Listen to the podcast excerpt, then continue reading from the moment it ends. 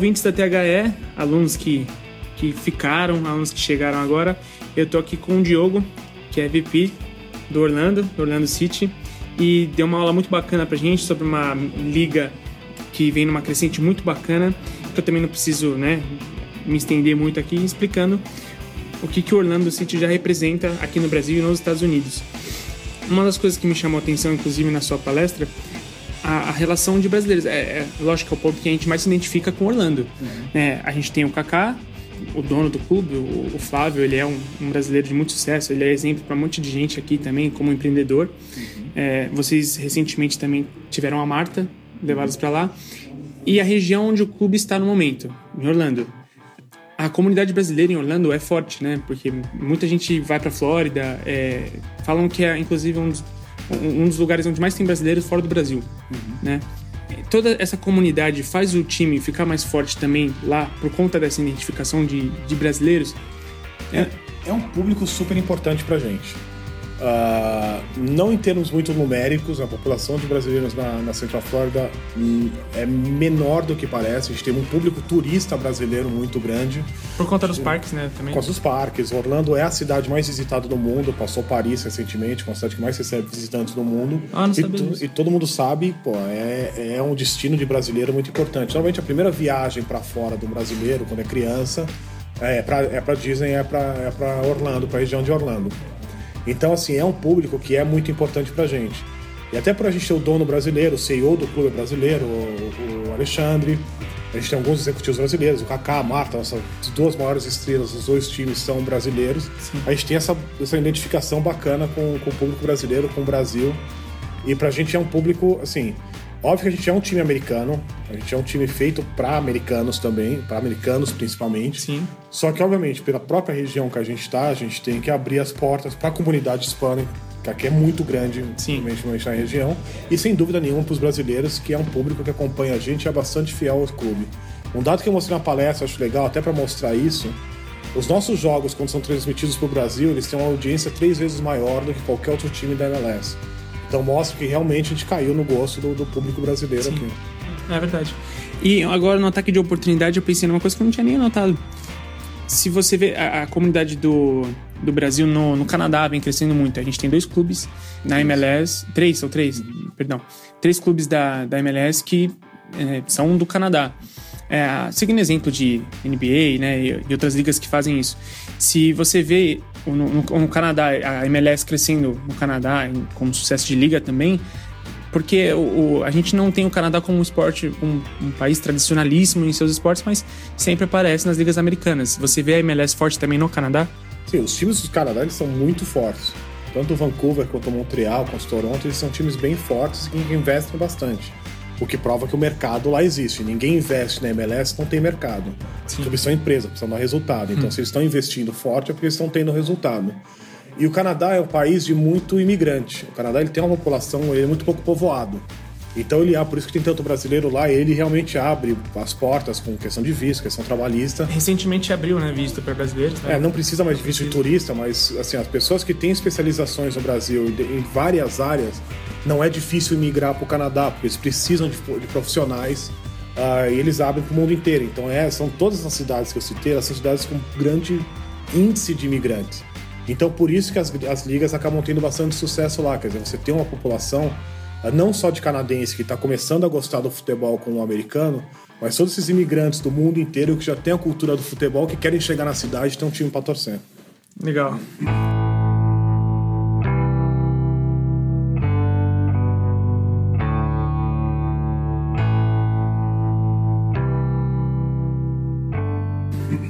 Legal. É, um, uma. Fazendo um, um comparativo aqui para nós brasileiros aqui, que, que é tanto um futebol diferente para o Brasil, é difícil a gente não traçar um comparativo.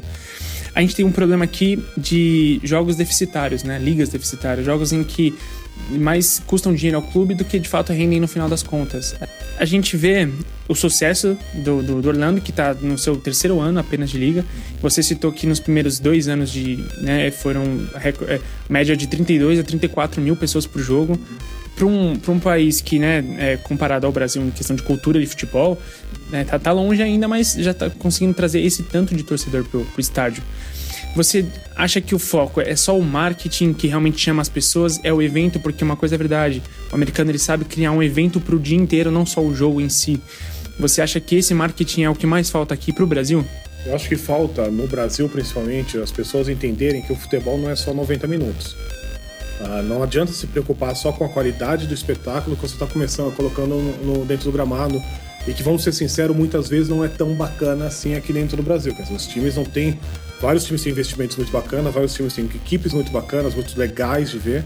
Só que alguns, muitos também não, não entregam nem esses 90 minutos. Aí se jogar essa experiência para fora desses 90 minutos, ou incluindo esses 90 minutos, mas não que você tá, não que está acontecendo ali no gramado, as experiências, na sua grande maioria, tem bons exemplos no Brasil, mas na sua maioria são deficitárias também. Então, cara, o público consumidor ah, do futebol, ah, ele faz conta. Ele quer saber o valor do dinheiro dele. Então, se ele vê que ele não está tendo o entretenimento que ele acha que ele deveria ter, e se você está enfrentando concorrência de outras coisas, você está falando de entretenimento, não é só de esporte. O dinheiro que aquele cara guarda o mês inteiro pro lazer dele, ele pode gastar no futebol, ele pode não gastar, ele pode ir no cinema, ele pode comer com a mulher dele num restaurante melhor, pode dar uma festa, pode dar um churrasco, é o dinheiro de entretenimento dele que você está competindo. Sim. Se você não entrega essa diversão pro cara e principalmente para a família do cara, você não aumenta a tua receita, você não aumenta o teu público. A partir do momento que o cara tem medo de ir no estádio, a partir do momento que ele não leva a filha dele porque ela vai sofrer um assédio lá dentro, vai sofrer algum, algum tipo de violência. A esposa não vai de jeito nenhum. Então só ir numa família, papai, mamãe, filho e filha, você só tem o papai. Quando o papai pode ir. Então, assim, você já um, você tem um quarto do teu potencial público porque você não entrega ou a experiência ou a segurança para isso acontecer. Então, a partir do momento que você resolve tudo isso, entregando também no campo que o Brasil entrega com alguma qualidade ou bastante qualidade, acho que quando os clubes entenderem isso, o público vai crescer, porque você vai acabar agregando a família inteira, não só o papai quando ele puder ir, ou um dos filhos quando for acabar indo sozinho. É uma questão realmente matemática, você atender todo mundo, ter um ambiente onde todo mundo possa ir e todo mundo vai acabar indo. É, não, e, e realmente é uma mentalidade que aqui a gente ainda está bem distante. Né? É, a gente começa a ver isso quando você chega para um jogo de futebol, ao redor do estádio, é muito antes de você entrar para o evento, a gente sente essa diferença. Né? E pra gente que acompanha os esportes americanos, a gente vê isso pela televisão e a gente já fica com com inveja, cara. Cara, um jogo uh, nosso, de qualquer outra liga, de, seja de basquete, no, na NFL tem muito isso. Cara, a diversão do cara começa quando ele estaciona o carro. Então, assim, ele estaciona o carro, já tem um ambiente de festa lá fora, ele já faz o churrasco dele, ele já se engaja no churrasco de um amigo dele, já começa a beber lá fora, começa uma experiência bacana, e aí ele entra pro estádio, tem toda aquela experiência de pré-jogo, durante o jogo, no meio tempo, de pós-jogo, segurança para entrar, para sair, conforto para entrar e sair, quer dizer, a diversão do cara foi como você falou, ela não, não tá ali só nos 90 minutos, ele tá desde o começo. O que às vezes acontece no Brasil, não estou generalizando, mas muitas vezes, eu fui, eu fui torcedor de arquibancada aqui, Sim. cara, tua experiência é um sofrimento enorme. Você é. só faz aquilo que você gosta muito do seu clube. Uh, você não é, aquilo não é divertido, a não ser aqueles 90 minutos quando o seu clube está bem. Então é aquilo, ou você é muito fanático para ir, se você for médio fanático ou a sua família é do fanático, você perde esses caras. Então, na verdade, você está perdendo público com isso. E, e, a pergunta que a gente se faz é: se o brasileiro consome sendo tão, né, sofrendo desse jeito, sendo tão maltratado, imagina se fosse bem tratado, né?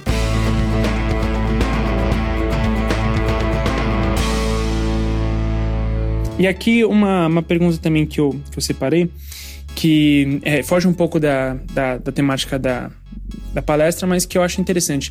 É, eu acompanho o canal de YouTube da MLS, o, o aplicativo da MLS, e você citou que os donos de cada clube da MLS, eles têm participação no, no, nas decisões da liga.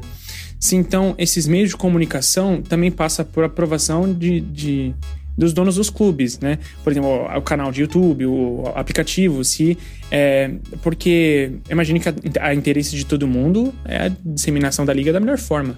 As decisões da liga são tomadas em conjunto pelos donos, nas decisões maiores, e pelos executivos, nas decisões uh, que cabem aos executivos, os CEOs dos clubes ou os, os executivos de cada uma das áreas uh, específicas desse clube, os caras de comunicação, os caras de marketing. Então, assim, as decisões são tomadas uh, pela a, a, liga como um todo.